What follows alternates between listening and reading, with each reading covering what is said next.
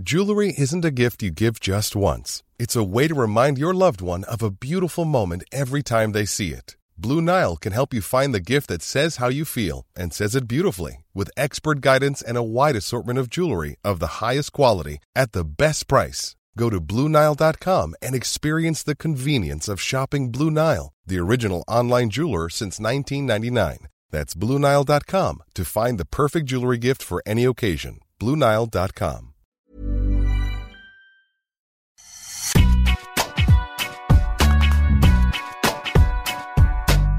Bonjour à toutes, bonjour à tous, bienvenue dans Deep Impact, votre podcast tennis. Je suis Anne Boyer, journaliste de la rédaction d'Eurosport, et nous avons un casting 3 étoiles aujourd'hui avec bien sûr notre incontournable Arnaud Di Pasquale. Salut Arnaud.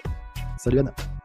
Et pour accompagner Deep aujourd'hui, une championne qui manie aussi bien la raquette que les commentaires sur Eurosport. J'ai nommé Justine Hénin. Salut Justine. Yann, salut à tous. On est très heureux de, de t'accueillir dans Deep Impact aujourd'hui. Et pour compléter la belle équipe, Bertrand Milliard, entre deux commentaires de Madrid. Hola Bertrand. Bonjour à tous, bonjour à deux consultants. Et Maxime avait dit euh, casting 5 étoiles, hein, donc je, je, rajoute deux étoiles quand même. Oui, alors je me suis dit, vous êtes trois, ça fait trois étoiles, bêtement. euh. Alors, on va parler euh, du Masters 1000 de Madrid qui bat son plein, qui a déjà livré euh, quelques beaux combats, notamment le superbe Tsitsipas Team au premier tour qui a bien failli tourner euh, en faveur de l'Autrichien. Après de longs mois de galère, peut-on voir dans ce match de vrais motifs d'espoir malgré la défaite? Ce sera notre débat du jour. L'ATP a annoncé vendredi la disparition des juges de ligne du circuit à partir de 2025. Ils seront remplacés par un dispositif électronique. Alors est-ce une bonne évolution pour le tennis? Est-ce qu'elle est inévitable? Ce sera notre question qui fâche. Sans oublier l'œil de type sur un joueur en difficulté depuis le début de la saison et la stat de notre partenaire Constance du compte Twitter Jeux 7 et Math. Je vous rappelle que ce podcast est à retrouver euh, sur toutes les bonnes plateformes d'écoute, Spotify, Deezer, Acast, Apple Podcast. Abonnez-vous et n'hésitez pas à nous laisser un commentaire. Vous retrouverez également sur eurosport.fr des extraits vidéo de cette émission. Les joueuses et les joueurs sont prêts. Deep Impact, c'est parti. Et on va démarrer donc, une fois n'est pas coutume, avec la statistique de notre partenaire Constance de Jeux 7 et Maths qui va lancer notre débat, euh, puisqu'elle porte euh, sur Dominique Thiem euh, et son potentiel retour euh, au plus haut niveau. Voici un chiffre qui montre en tout cas que, le match de l'Autrichien face à Stefanos Tsitsipas euh, est différent de tous les autres matchs que l'Autrichien a pu disputer depuis euh, son retour de blessure pour la première fois depuis 890 jours et la finale du Masters en 2020, Dominique Thiem a réussi à remporter un set face à un membre du top 10. Il restait sur 19 sets encaissés consécutivement face à, des joueurs du top 10. Donc depuis cette finale du Masters qu'il avait perdu face à Daniil Medvedev et puis il y a eu donc cette défaite face à Stefanos Tsitsipas. Il a remporté le premier set 6-3 avant de, de perdre 1-6, 6-7 ensuite. Donc on va en arriver à ce, ce débat sur, euh, sur Dominique Thiem, euh, ce chiffre prouve en tout cas qu'il y, a du- il y a du mieux avec un, un set pris, euh, messieurs, Justine, à, à un top joueur, à Stefanos Tsitsipas en plus euh, sur, sur terre battue. Euh, est-ce que c'est un vrai motif d'espoir euh, pour la suite? Est-ce que vous pensez que ça peut être le, le début de, de quelque chose? Justine, Euh, peut-être vous, vous avez, vous avez elle a commenté ouais, c'est pour ça. Tous les deux, on a commenté tous les deux avec Eh Justine. ben, eh ben, allez-y alors. Allez, euh, je me lance, Bertrand, mais on va avoir plein de choses à dire hein, par rapport à ça. Est-ce que c'est encourageant? Mais on est heureux, évidemment, de voir Dominique Thiem euh, effectivement dans le combat. Euh, je pense que c'est ça qui était quand même assez positif et, encourageant, c'est que sur la dimension mentale, bon là, il prend un set, mais dans le deuxième, il a vraiment quand même une, grosse panne. Il arrive à se relancer, il arrive à, rester, en tout cas, dans, ce combat. On ne le voit pas s'éteindre. Donc, je trouve qu'à ce niveau-là, ça, c'était très positif. Faut quand même reconnaître, euh, et on va venir sur des éléments positifs, mais que c'était pas le plus grand Stefanos Tsitsipas, et on voit un Tsitsipas dans la continuité de ce tournoi à Madrid, euh, d'ailleurs un peu quand même en, difficulté. Euh, sans vouloir être dur, mais pour le même prix, ça peut être 6-3, 6-2 aussi pour Stefanos Tsitsipas, qui a des occasions de break aussi dans la première manche. On a un team très accrocheur, donc c'est là où j'ai trouvé que c'était vraiment extrêmement encourageant. Euh, c'est qu'il avait envie de rester au, contact, il y avait de la conviction. Euh, donc ça, pour moi, c'était très, très positif. Euh, on a revu des séquences très, très intéressantes, mais on voit encore quand même une énorme difficulté au niveau de, sa qualité de frappe. En, revers, il est quand même, euh, euh, quand Titi passe arrivait à mettre du volume côté revers, là c'était très difficile, et sur la défensive. Et c'est vrai qu'en coup droit, même si par moment on voyait un team qui arrivait à se lâcher, à se libérer, et là on retrouvait du team un petit peu du passé, on sent que ça sort quand même un petit peu plus difficilement de la raquette, au service aussi, en grand danger à, pas mal de reprises. Mais par rapport à tout ce que l'on a vu, jusque-là, oui, c'est très, euh, c'est très positif, très encourageant. Est-ce qu'il va avoir suffisamment d'énergie pour continuer à travailler, pour continuer à travailler autant qu'avant C'est ça la question, parce que le circuit, il a continué à, évoluer. Euh, donc, je, reste, j'ai envie d'y croire. Je reste encore un petit peu euh, mitigée aujourd'hui, même si les progrès sont, considérables, je trouve. je pense quasiment tout comme Justine, je, je, reste également très mitigé. Content quand même qu'il ait, eu ce combat, qu'il soit pas passé très loin de, gagner ce match. Mais déjà, je suis d'accord, c'est pas face à, au meilleur Tsitsipas, pas, pas, face à un Tsitsipas en pleine confiance. On sent quand même que le grec, euh, euh on, sent qu'il a perdu ses dernières finales, qu'il a pas gagné de tournoi depuis longtemps, qu'il est un, peu pas loin de son, de son du niveau qu'il a eu euh, notamment lorsqu'il avait d'ailleurs gagné le Masters face à Dominic Thiem. Vous vous rendez compte que la dernière confrontation, l'avant-dernière confrontation, c'était cette finale du Masters qui était d'un niveau démentiel. Et là, on a eu un match qui était un bon match, certes, mais bah, évidemment pas du même Kaby, ni d'un côté ni de l'autre en l'occurrence.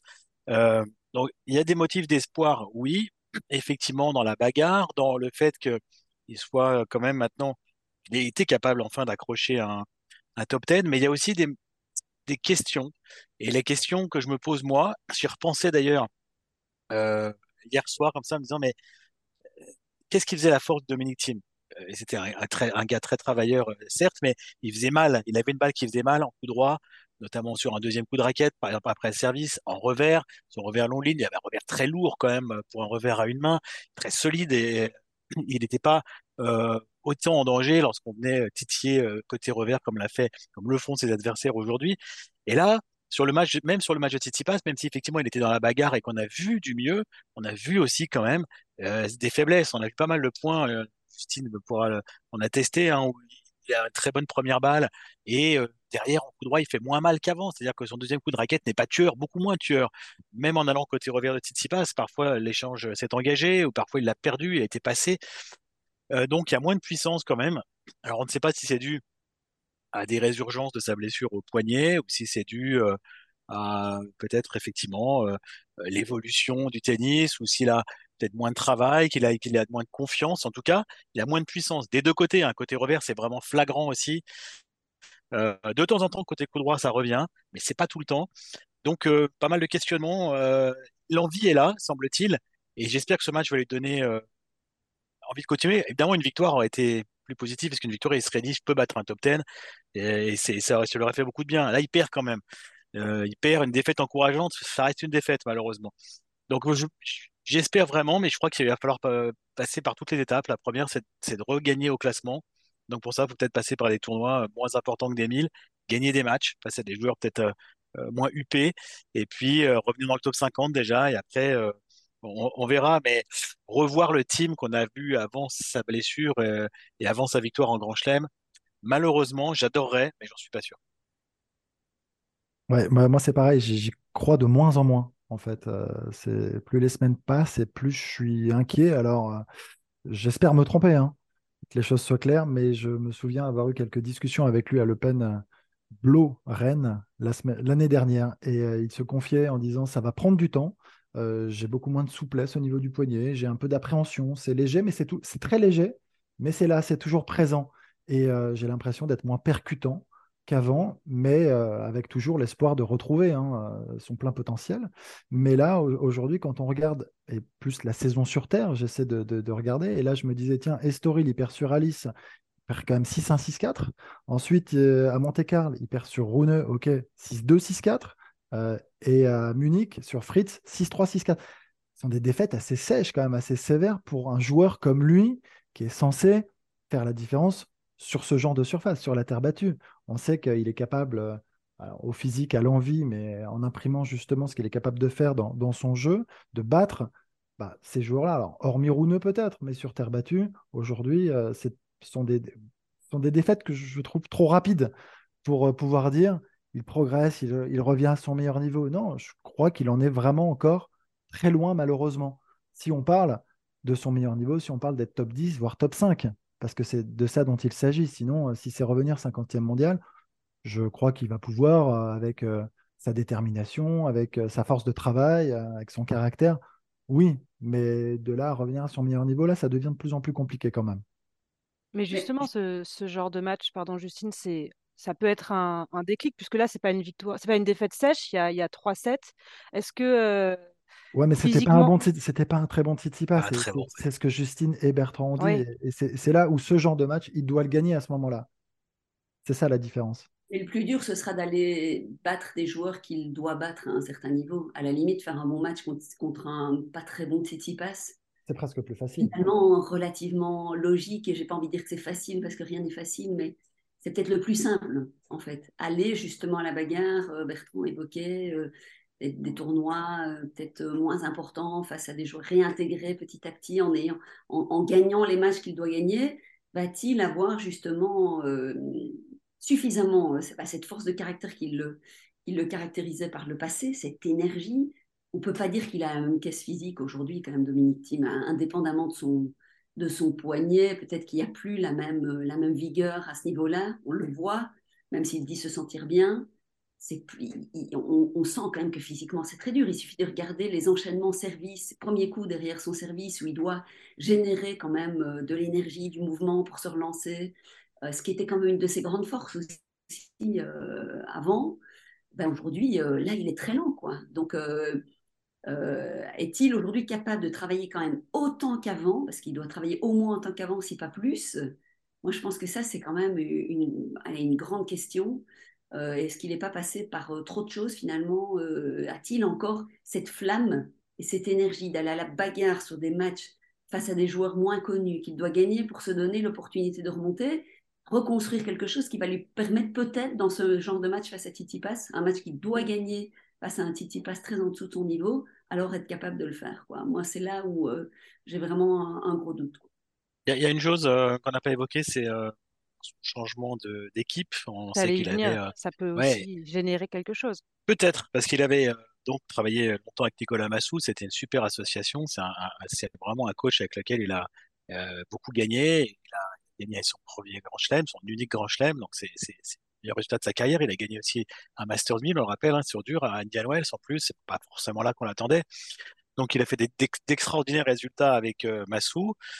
La collaboration semblait vraiment euh, magnifique, hein, comme euh, vraiment un vrai duo qui fonctionnait bien. Et bah, là, on l'a dit, hein, c'était déjà il y a un an quand il l'a vu à Rennes, qu'il n'y a pas eu beaucoup de progrès depuis. Bon, il décide de changer. Est-ce que finalement ce changement pas lui donner une nouvelle fraîcheur. C'est possible. Euh, là, il est pour l'instant avec Benjamin Ibrahim Zadeh, donc un, coach français qui était euh, euh dans la Muratoglu Academy auparavant. je ne sais pas si ça va continuer. C'était à l'essai à Monte Carlo. L'essai se poursuit là depuis donc quelques semaines maintenant. Il a un préparateur physique qui est des stars, on va dire, de la préparation physique sur le, circuit, qui travaillait notamment avec Leila Fernandez quand elle a fait sa finale à, à l'US Open, qui est quelqu'un très motivant, très, très, très très euh, présent dans les matchs. On, on rigole parfois avec Justine parce qu'il est, c'est vrai qu'il est quand même, euh, il se fait entendre. Alors voilà, une nouvelle équipe, c'est peut-être aussi un nouveau départ, une nouvelle façon de travailler, une nouvelle approche. Et nos, deux consultants qui sont anciens joueurs vont nous, le dire, mais peut-être qu'effectivement, il y a besoin parfois d'un nouveau souffle comme ça et de repartir sur quelque chose de, sur un nouveau discours aussi pour avoir plus envie de travailler. Ça peut, ça peut faire du bien, évidemment. Après, euh, je ne sais pas s'il est là le souci. Moi, j'ai du mal à penser euh, que, évidemment, ça peut donner une impulsion, ça peut le rebooster, ça peut le relancer. Mais là, j'ai l'impression que le mal est plus profond. Euh, en tout cas, j'ai le sentiment qu'il il y a tout ce qu'on voyait à un moment quand on, avant de gagner son grand chelem avec ses finales à Roland, quand on, voyait ses variations, quand on voyait la, consistance, la densité le volume qu'il était capable euh, d'imprimer dans chacune de ses frappes. C'est, on n'y est pas, hein.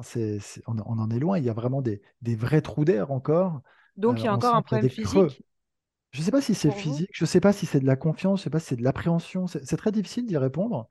Il y a probablement plusieurs facteurs hein, qui jouent, probablement. Euh, après, il va avoir 30 ans cette, année et, c'est un joueur qui a joué quand même ouais, sur la dimension physique plus que sur tout le reste probablement. Et c'est là où Justine, euh, Justine mettait le doigt dessus, elle a raison.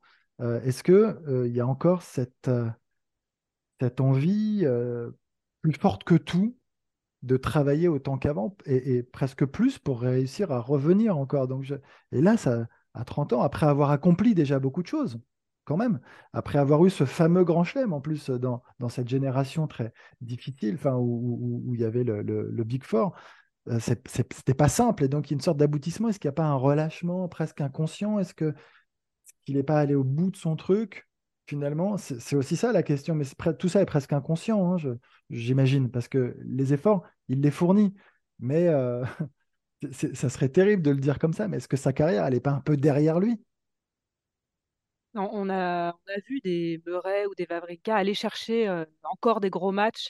Est-ce qu'il il, va courir après ça ou est-ce que ça lui suffira pas Le truc, c'est que Murray va avoir 37 et Vavrinka il a 38. Euh, Tim, il est beaucoup plus jeune, il n'a pas encore 30 ans. Donc, je pense pas que l'objectif soit, soit pour l'instant de se dire j'ai envie de faire quelques grands matchs contre des, contre des top joueurs. Je pense que lui, l'objectif, c'est de redevenir un top joueur.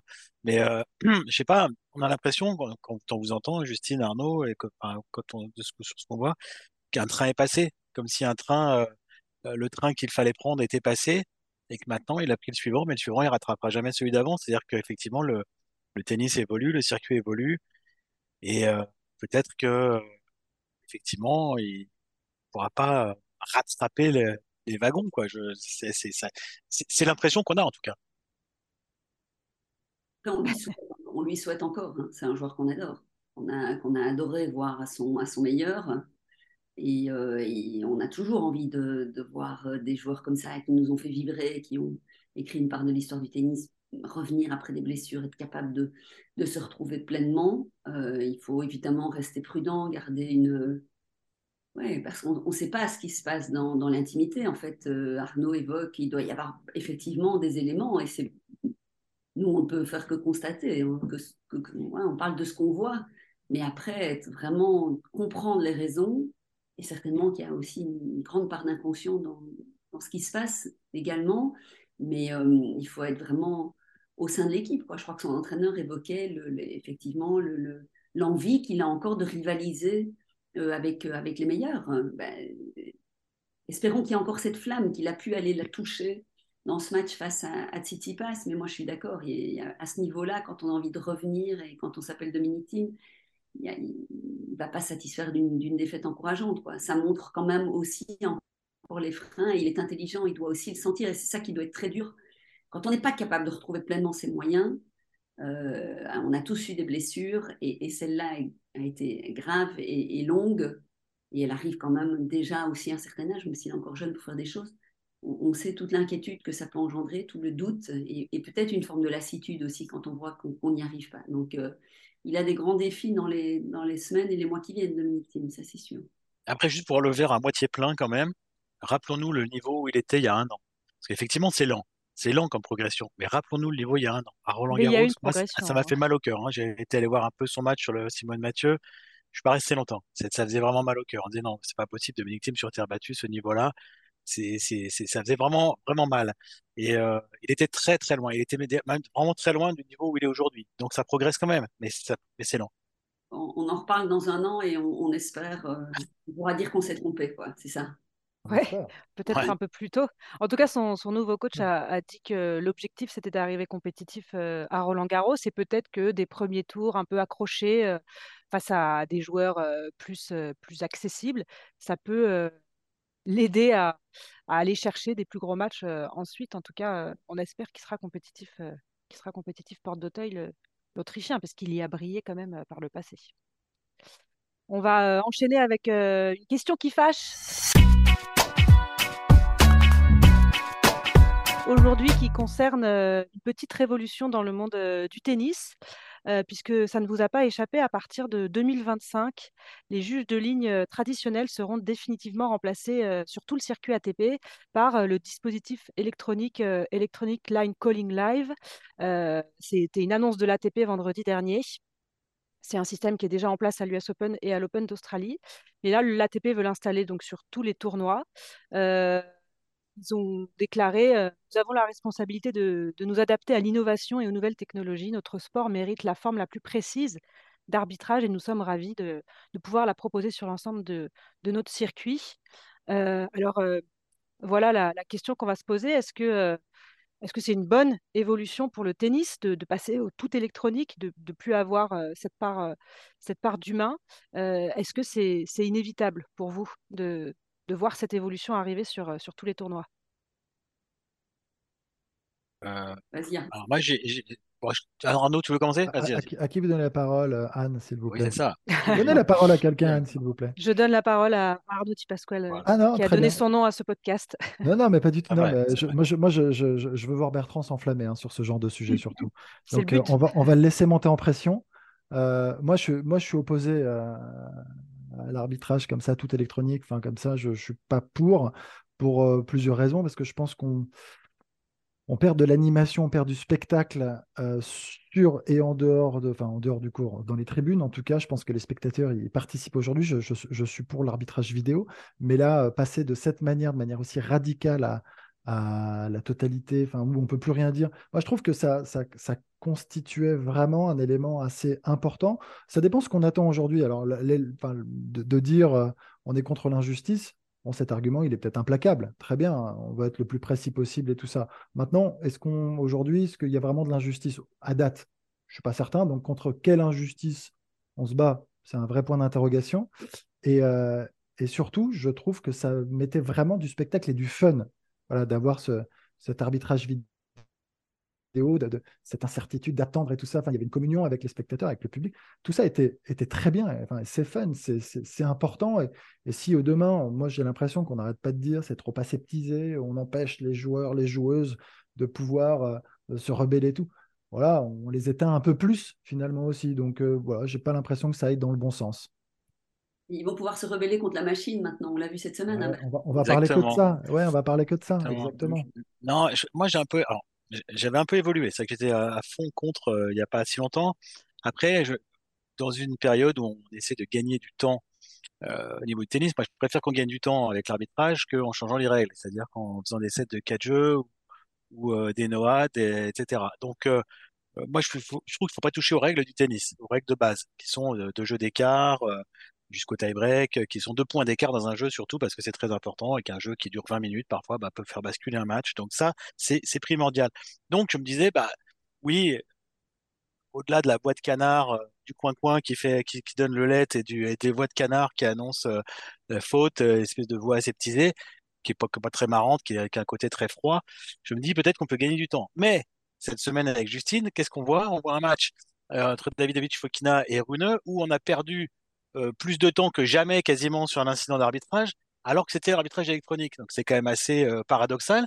On a un joueur qui ne fait pas du tout confiance à la machine, qui demande le superviseur, qui demande si la, si la machine fonctionne, l'autre qui vient effacer la trace parce qu'il en a marre d'attendre depuis 10 minutes et qui a dit après, il a dit après Holger Rune, et c'est marrant ce qu'il a dit hier, il a dit moi j'ai rien contre le public espagnol, mais à un moment donné, mon adversaire, il se rebelle contre une machine. Et de toute façon, c'est la décision de la machine qu'on aurait gardé. Donc, à quoi ça sert? Il dit, moi, au bout d'un moment, ce que j'aurais dû faire, c'est faire une sieste plutôt que de faire ce que j'ai fait, peut-être. Mais euh, j'aurais pu faire une sieste tellement c'était long pour rien, parce qu'il réclame pour rien. Donc, effectivement, si on en arrive à des aberrations comme celle-ci, bah, autant garder les juges de ligne. Au moins, le juge de ligne, il viendra montrer une trace. Elle sera bonne ou elle sera pas bonne, mais on, y passera peut-être un petit peu moins de temps. Après, il y a aussi la gestuelle des juges, de ligne. Hein, les, gestuelles, montrent euh, bonne, faute, bref. Et donc euh, tout ça aussi, ça fait partie un peu du folklore, les changements de juge de ligne, les entrées, les sorties. Ça faisait partie du quand même du, tennis. Les, les, les, les engueulades, des John McEnroe qui qui euh, qui, qui se prend la tête avec un juge de ligne pendant tout un match, etc. Bon, ça, ça n'existera plus, mais ça ne réglera peut-être pas effectivement le problème du temps. Donc si c'est pas pour régler le problème du temps, alors que c'est la, raison pour laquelle on, le fait, bah, a de la justice, et eh ben ça sert à rien. Et pour la justice, je suis d'accord avec Arnaud. Il y a combien de matchs de tennis qui tournent? Sur une faute d'arbitrage. sur une, une erreur. Pas énormément, je pense, Justine. Hein Il y en a eu. Il y en a eu. Bon. Ah. Moi, moi j'ai quand même bénéficié euh, d'une petite erreur d'arbitrage sur une finale d'Open d'Australie. Euh, finalement, la vidéo montrera, mais on ne l'utilisait pas à l'époque, que euh, la balle de Kim potentiellement touchait peut-être un petit peu la ligne. C'était quand même un moment clé, c'était sur une finale de Grand Chelem. Alors après, ça ne prédit pas de la suite, de la suite du match, évidemment. Non, il n'y en a pas, il y en a pas, il y en a pas eu mille, hein, évidemment, mais, peut-être que, que, ça arrive. moi, je suis contre aussi, hein, de manière générale, mais je, suis assez, euh, je partage assez euh, plutôt l'avis d'Arnaud. Moi, j'aime bien l'arbitrage vidéo. Le joueur, quand il a un paix, il, a trois challenges à pouvoir utiliser. Ça, je trouvais intéressant. Euh, alors ici, c'était l'appel vidéo sans limite sur Madrid, ce qui était risible quand même cette semaine. Bertrand, là, franchement, là dans le match Davidovic-Rune, ça devenait risible avec des, balles qui étaient 20-30 euh, cm dehors, par principe, ou, euh, en réaction, les joueurs faisaient appel à ça. Ben, donc effectivement, sur le gain de temps, là, c'est un peu, un peu raté. Mais j'aime bien cette idée que le joueur reste quand même responsable finalement. Trois opportunités, euh, ben là, je fais attention. Donc ça, ça responsabilise quand même les, joueurs. Et puis, c'est vrai que ce moment où le public attend, où on est tous un peu, on retient tous notre souffle, je trouve qu'en termes de spectacle, euh, moi, je trouvais ça quand même assez, euh, assez positif et assez haletant, en fait. La balle de match de l'Open d'Australie 2017, Federer-Nadal Elle s'est jouée sur un challenge Par exemple. Bah, ça écrit des moments, quand même. Après, je trouve que moi, ce qui me rend un peu triste dans les juges de ligne, c'est un peu l'aspect l'aspect euh, visuel aussi du, terrain, quoi. Et c'est plus la même vie, voilà. Mais après, on entend bien qu'il faut des évolutions. Euh, on est peut-être un peu vieux là, en fait, en parlant de, tout ça. Euh, on a connu notre sport aussi d'une certaine façon, on l'a joué. Arnaud, voilà, dans certaines conditions, donc on reste un peu attaché à ce qu'on a, à ce qu'on a connu hein. aussi. Je pense que c'est logique. Mais c'est le côté, euh, effectivement, je trouve ça assez. Quand il n'y a pas de juge de ligne, moi, je trouve ça assez froid quand même, en fait, comme, euh, comme vue du, terrain, de l'ambiance. bien sûr, il y a le public, il se passe plein de choses, mais euh, voilà, ce sont des évolutions. De toute façon, on n'a pas trop le choix, il faut les accepter. Par rapport à la, confiance sur la machine, j'imagine quand même que les joueurs, à un moment donné, vont, vont faire avec, quoi. qu'on ne va pas voir quand même des à maintes reprises ce qu'on a vu cette semaine avec Davidovic, parce que sinon ça va être terrible. Et j'imagine que les. Alors à ce moment-là, le comportement du joueur va être sanctionné, hein, l'appel au superviseur. Enfin, j'imagine que tout ça ne sera, euh, ne sera plus possible quand même, qu'il faudra faire confiance. Bien que, à un moment donné, c'est un sport tellement émotionnel que ça peut peut-être durer aussi cette histoire-là. Peut-être que ça va s'ancrer aussi le manque de confiance en la machine. C'est difficile à dire. Après, c'est peut-être pas, peut pas complètement point sur terre battue encore aussi. Hein. Ouais, je sais pas. Après, moi, je trouve que ça, on enlève aussi euh, de passionnés, en fait. Je trouve ça aussi dur pour ces, juges de ligne qui sont passionnés de tennis, qui vivent cet instant comme jamais. Enfin, je pense que c'est euh, probablement des, moments pour eux euh, très importants et parfois inoubliables et, qui vont derrière faire la promotion en plus du tennis là où ils sont, là où ils habitent, dans, leur club et tout ça. Et je trouve que tu retires aussi ça finalement. C'est un vecteur, alors non pas de communication parce que je, je c'est peut-être pas le terme, mais c'est quelque chose, ouais, alors c'est peut-être trop humain de ma, part, là, comme ça, de, de, le voir sous cet angle. Mais c'est dommage aussi parce que ce sont des, des gens qui, ça crée des vocations parfois, et ce sont des gens qui vont aussi pouvoir en, en, parler d'une certaine manière, évidemment très positive, et, tu retires aussi tout ça encore. Voilà, donc la, la suite, c'est quoi? C'est, euh, je sais pas, c'est tu retires quoi? Les... Bientôt, il y aura plus de ramasseurs, il y a des balles qui vont arriver comme ça. Mais ils ont essayé hein, avec le robot là. Ouais, mais tu vois, ça serait terrible parce que là, enfin, je sais pas, je pense qu'on va peut-être un peu trop loin. Et euh, enfin, c'est mon sentiment. Hein. Je trouve que c'est important ces moments, ces échanges, même les juges de ligne, les, ramasseurs, garder tous ces gens. Enfin, je trouve dans l'environnement, je trouve ça, je trouve ça important. Une machine qui va maîtriser le public, par exemple. non, mais si, on compare euh, avec les autres sports, la vidéo, elle arrive quand même dans, quasiment tous les sports maintenant. Il faut regarder. Euh, expérience des autres euh, en foot. Moi, ah, j'étais à fond euh, pour euh, la vidéo dans le foot. Je suis d'ailleurs toujours pour. vu ça, ça résout pas. Ça résout pas, ça résout pas forcément. Non, ça résout pas les injustices parce que ça, ça, on continue à dire oui, mais non, finalement, il y avait main ou il n'y avait pas main. Euh, je trouve aussi qu'elle n'est pas toujours bien utilisée. Par exemple, un corner euh, n'est pas, euh, qui, qui n'existe pas peut donner un but et on n'a pas le droit d'intervenir. Alors finalement, il suffirait d'une seconde, d'une demi-seconde pour le dire. Donc, parf- Et puis dans les autres sports, je sais pas, en rugby par exemple, c'est bien accepté, mais c'est très long. Ça, on perd un temps Oui. fou. Euh, C'est pas euh, la complexité non plus dans ces sports-là. Non, bien sûr, mais en plus, c'est des sports où on n'a pas beaucoup de contestation d'arbitrage, le rugby en général. Il y a, il y beaucoup de respect envers l'arbitrage, donc il y en avait déjà avant. Donc là, on respecte aussi la décision de vidéo, alors que le foot, c'est un peu l'inverse.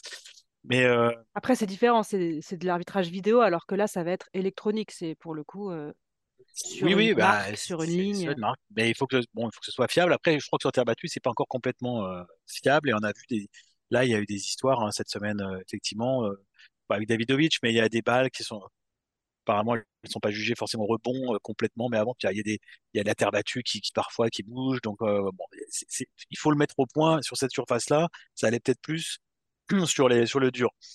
Mais euh, bon, voilà, c'est, si, si vraiment à terme on gagne du temps, tant mieux. En gagnant du temps, on perdra un peu en humanité. Et ils ont déclaré que c'était aussi dans un souci d'optimiser la précision et la cohérence entre les tournois, entre les terrains, les surfaces, pour euh, les joueurs qui participent au tournoi du tableau principal, comme ceux qui participent au tournoi de qualification. Il peut y avoir aussi ça de, donner euh, sa chance à tous les cours, parce qu'aujourd'hui, on n'a pas l'arbitrage électronique euh, sur tous les cours dans, les, tournois, même comme à Madrid, hein, sur le cours numéro 3, le cours numéro 4, je crois qu'il n'y a pas d'arbitrage vidéo. Ça change aussi l'approche d'un match.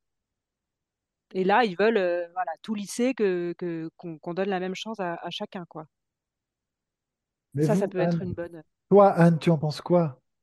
Que tu, que Ah, tu la voilà poses une de bonne cette question. manière. Mais voilà Bonne une bonne question. question. Anne, pour ou contre?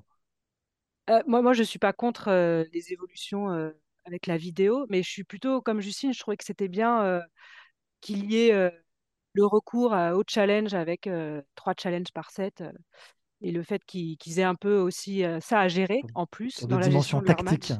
Voilà, parce que maintenant ils sont aidés par leur coach pendant tout le match, alors ça peut être aussi quelque chose à, à gérer en plus pour le joueur. Mais, euh, mais moi je trouve ça très très très, dommage de ne plus avoir les juges de ligne. Oui, je trouve que dans le décorum aussi c'est bien de, de les avoir. ça fait partie de, du cours de tennis quoi, de, de les voir là, de, qui montent le, la marque avec, leur, avec leurs mains, que- qu'il y ait une part d'humain. De, de, je trouve qu'on aseptise un peu trop euh, le tennis en, en éliminant euh, l'humain euh, sous prétexte qu'on veut éviter les erreurs. Voilà. Bertrand, tu évoquais le, le cas de Serena Williams à l'US Open Oui, avec la juge de ligne. C'était sur une faute de pied, ça, oui, c'était une faute de pied, tout à fait. C'était en demi-finale. C'est sur une faute de pied qui est annoncée donc par une juge de ligne qui est, qui est devenue la star des juges de ligne qu'on revoit d'ailleurs toujours un peu partout sur les cours. Et donc, elle compte cette faute de pied et en fait Serena Williams lui dit quelque chose, elle va la voir, elle lui dit quelque chose et là la juge se lève, va voir l'arbitre de chaise, lui rapporte ce qui a été dit, euh, c'est la délation, elle lui rapporte euh, qu'elle a- qu'elle lui a dit en fait je vais te tuer, quelque chose comme ça, euh, je vais te tuer. Et donc disqualification en demi-finale de, Grand Chelem. Et ça, c'est vrai que c'est du, du, dra- du drama, hein, c'est vraiment le truc, c'est le, le côté ultime quand même de l'arbitrage humain. Mais c'est pas une machine qui va, vous n'allez pas insulter la machine, elle va pas, la machine va pas aller dire à l'arbitre, hey, il m'a dit, euh, Comme avec Djokovic, il tuera pas la machine avec une balle. voilà, non plus. Ah oui, tiens, ça serait intéressant, ça. Est-ce que si on balance la balle dans la machine et qu'on la casse, on est disqualifié aussi? euh? Mais c'est ça, c'est ça peut-être la- une des Mais il prochaines va y avoir plein de nouvelles, de nouveaux débats. L'humain, c'est en machine maintenant. En parlant de Serena Williams, d'ailleurs, petite euh, information, elle a annoncé euh, qu'elle attendait un deuxième enfant. Euh, L'américaine, c'était au gala du, du Met, euh, gala euh, auquel était présent d'ailleurs Roger Federer. Elle a annoncé sa grossesse, donc euh, félicitations à, à elle et à son mari. Il devrait quand même cette fois-ci rendre Acter sa certaine retraite. sa, sa retraite. Il n'y a pas eu de déclaration dans ce sens, en tout cas. Mais voilà, pour finir sur une, une note un petit peu plus po- positive après ce, ce débat qui, qui nous rend un peu nostalgique de, de ce qu'a ce pu être le tennis et des, et des grandes euh, envolées euh, sur le court euh, pour des, des erreurs supposées d'arbitrage. Euh, on va passer de à la... il a raison, Arnaud. Mais non, on est, on est très jeunes. C'est pas vrai. On a, on a envie de... Oui, un peu hein, auprès des invités, mais ça n'a pas, ça n'a pas suffi sur l'arbitrage électronique. Désolée. on va parler d'un d'un joueur qui est apparu en, difficulté à Madrid, mais c'est un petit peu le cas depuis le, début de la saison. un joueur qui avait fini l'année 2022 en, trombe et qui semble un peu coincé dans, sa progression depuis le début 2023. C'est l'œil de Deep.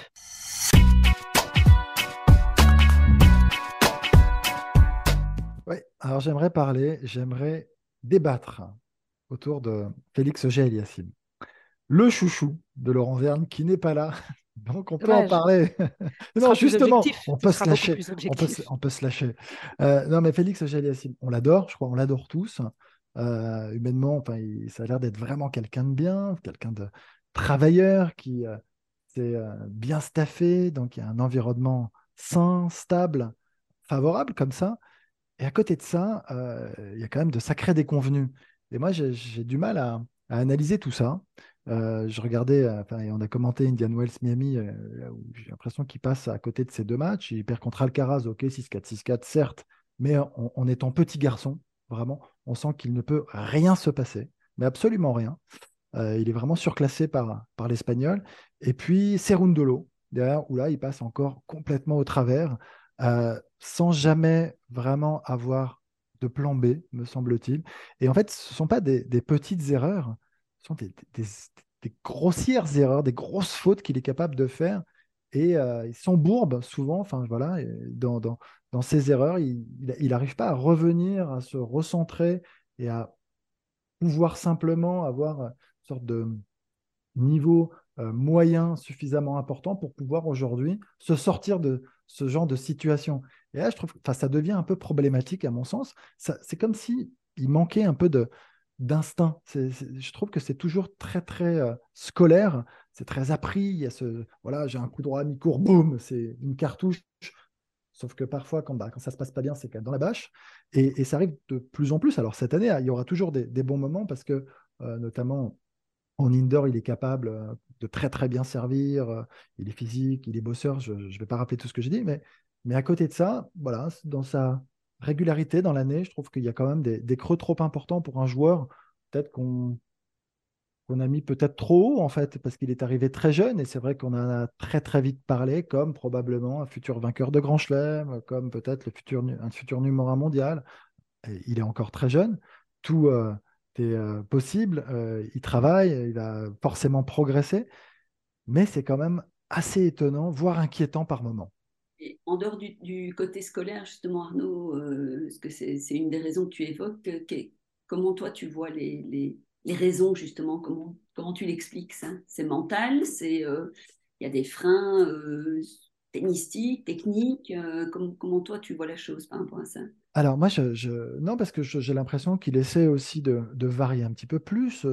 Il a peut-être un arsenal un peu plus important dans son jeu que lorsqu'il est arrivé sur le circuit, et c'est normal. Enfin, mais alors c'est, je sais pas si, ce que je dis est clair, mais il, ne sent pas le jeu au sens propre du terme, c'est-à-dire qu'il ne le sent pas. Parfois, il manque de, sensations. C'est pour ça que je parle d'instinct de temps en temps. Il faut, sortir un petit peu du, schéma très appris euh, de la diagonale, bim, bam, boum, hop, je joue le long de la ligne parce que cette balade, c'est très bien, ça va marcher euh, plein de fois, mais il faut aussi laisser exprimer son instinct, je crois, à certains moments. Au contraire, je pense que c'est même essentiel. Et ça, j'ai l'impression qu'il ne l'a pas. Alors, je, me trompe peut-être, mais c'est. Et ça, si on l'a pas, euh, c'est. presque, c'est presque réducteur, mais parfois, il joue pas intelligemment. Voilà, si je devais le dire autrement, c'est un peu ça. Et c'est ce qui l'empêche de passer, de gagner certains matchs qu'il devrait gagner juste en s'accrochant avec ce, niveau de jeu moyen euh, qu'ont les meilleurs quand même pour se sortir de situations délicates. Je pense que c'est essentiel. Tu as parlé, tu as évoqué, euh, Arnaud, quelque chose d'important, euh, parlant de la défaite contre Alcaraz. Tu as dit qu'il faisait petit garçon. En fait, on a souvent eu cette impression qu'il était trop gentil sur un cours. Euh, alors, il y avait eu quelques, quelques éléments positifs. Je me souviens le match contre Medvedev euh, à l'Open d'Australie l'année dernière, où il est passé tout près hein, de, le battre en quart de finale. Euh, là, il avait été plus méchant, il avait été plus agressif, il avait pris à la gorge pendant, pendant une bonne partie du match. On avait senti un Ogel Yassim nouveau par rapport à, par exemple, à l'US Open d'avant, où là aussi il avait été beaucoup trop gentil. On s'est dit, ça y est, il a trouvé cette agressivité, il devient un peu plus tueur, même s'il n'a pas gagné ce match. Enfin, c'est un excellent Medvedev, euh, c'est peut-être positif. Et puis je trouve qu'il est retombé dans ses travers. Euh, je ne l'ai pas énormément vu euh, jouer récemment, mais quand je l'ai vu, c'était toujours effectivement assez plat. pas vraiment de rébellion, pas vraiment d'envie énorme montrée sur le court. Et puis, euh, effectivement, peut-être trop de respect toujours de, de l'adversaire. Parle là dans le mauvais. Enfin, c'est bien de respecter l'adversaire, hein, mais je suis trop respectueux euh, par rapport au niveau de l'adversaire, de ne pas vouloir se rebeller et essayer de, d'aller chercher ce match un peu avec de la hargne. Euh, alors, il y a eu aussi la coupure là après Miami, parce que je pense que ça devient une défaite de trop et ça enchaînait beaucoup. Il y a, il y a vraiment un début de saison très décevant. Euh, le huitième de finale en Australie, bah, perdu par les, contre les HK, qui est un très bon joueur, mais était quand même favori. Donc il a décidé de couper, peut-être pour, euh, prendre un petit peu de fraîcheur mentale. Et puis on voit que sur ce retour à Madrid, bah, c'est loupé. Alors évidemment, il n'a pas un bon tirage. Il tombe sur Lajovic, qui, est un, qui était un des hommes en forme euh, du moment.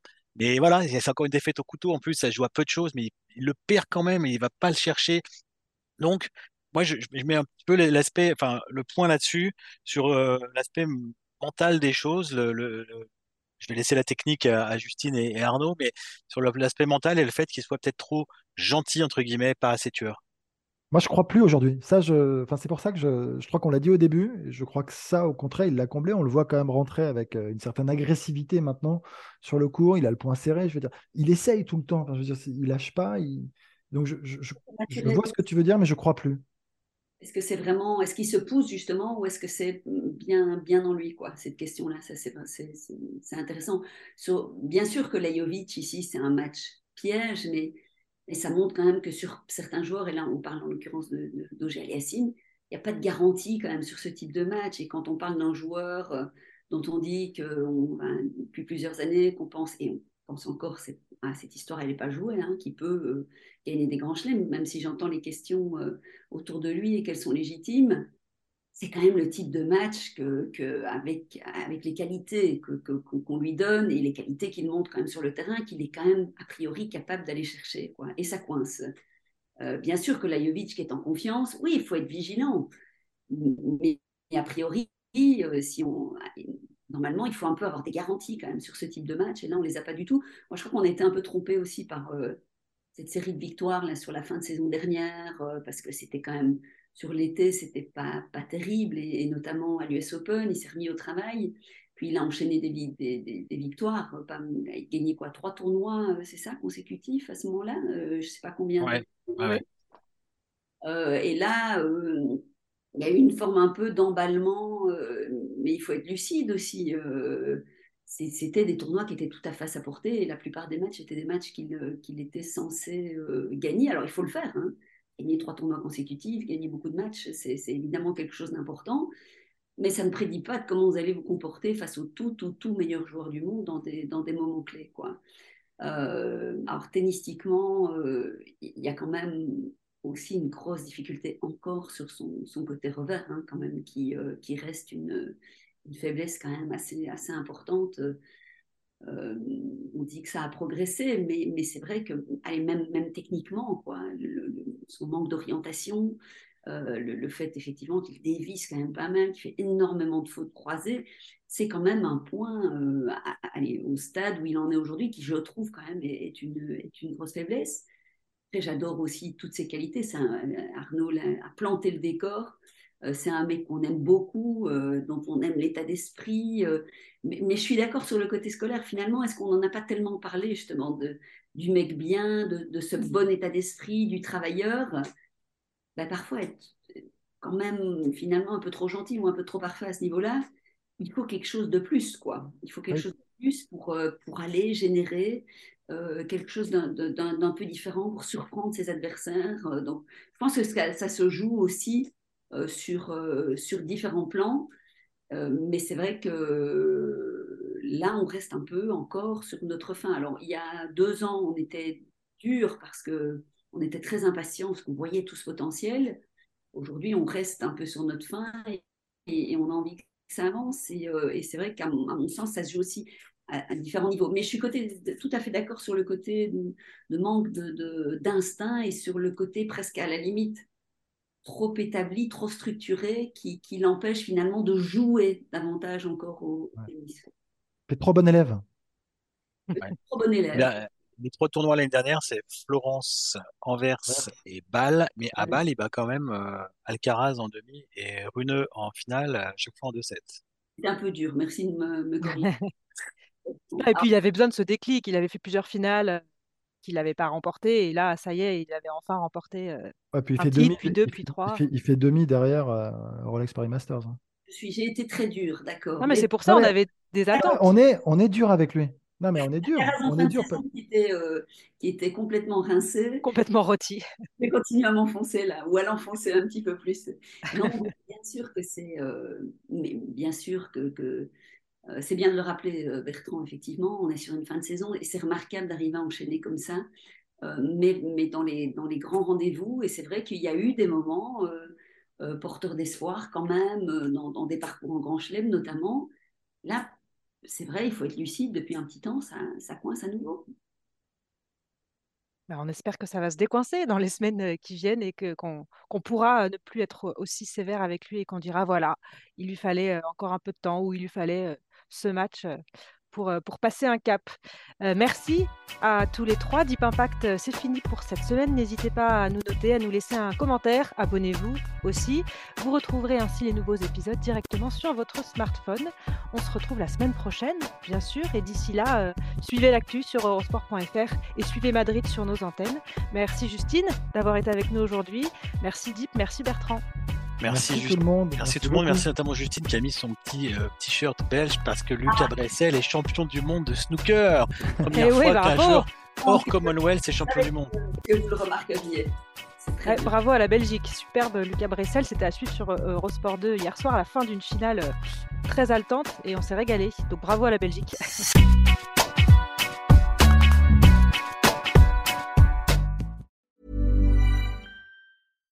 When you make decisions for your company, you look for the no brainers. And if you have a lot of mailing to do, stamps.com is the ultimate no brainer. It streamlines your processes to make your business more efficient, which makes you less busy. Mail checks, invoices, legal documents, and everything you need to keep your business running with stamps.com.